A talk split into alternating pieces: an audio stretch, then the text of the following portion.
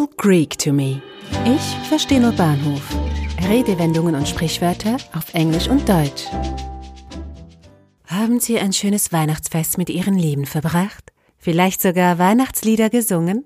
Heute erkläre ich Ihnen kein Sprichwort.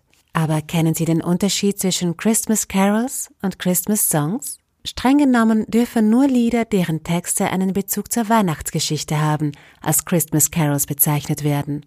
Woher der Ausdruck Carol stammt, ist nicht genau geklärt. Er könnte seinen Ursprung im Mittelalter haben, vom altfranzösischen Carol, eine Art Tanz im Kreis, oder vom lateinischen Choraules, Flötenspieler. Die Beschreibung des Ausdrucks Carol als A Christmas Hymn of Joy ist seit dem 16. Jahrhundert bekannt. Zu den Christmas Carols kamen im Laufe der Zeit Christmas Songs dazu, Lieder, die zum Beispiel die winterliche Landschaft in der Vorweihnachtszeit oder die damit verbundenen Aktivitäten besingen. Das beliebte Jingle Bells zum Beispiel ist genau genommen weder ein Christmas Carol noch ein Christmas Song.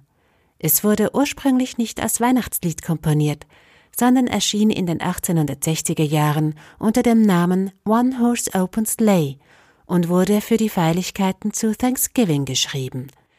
Inspiriert wurde der Komponist James Lord Pierpont von den Schlittenrennen, die zu dieser Zeit in verschiedenen amerikanischen Städten stattfanden. Später fand das Lied einen Einzug in die Festive Season, also in die Weihnachtszeit.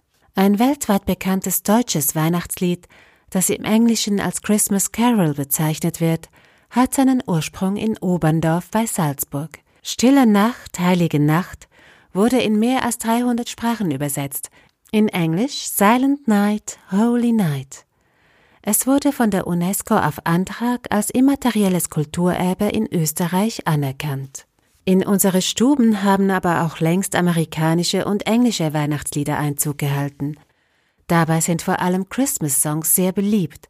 Zu den Top Ten gehören je nach Liste All I Want for Christmas von Mariah Carey oder Last Christmas von Wham sowie der weltweit bekannteste Weihnachtssong White Christmas, interpretiert von Bing Crosby. Mit dem Ende dieser Episode rückt auch das Jahresende immer näher. Frohes neues Jahr euch allen. Happy New Year to all of you. Ein Podcast von Audiobliss.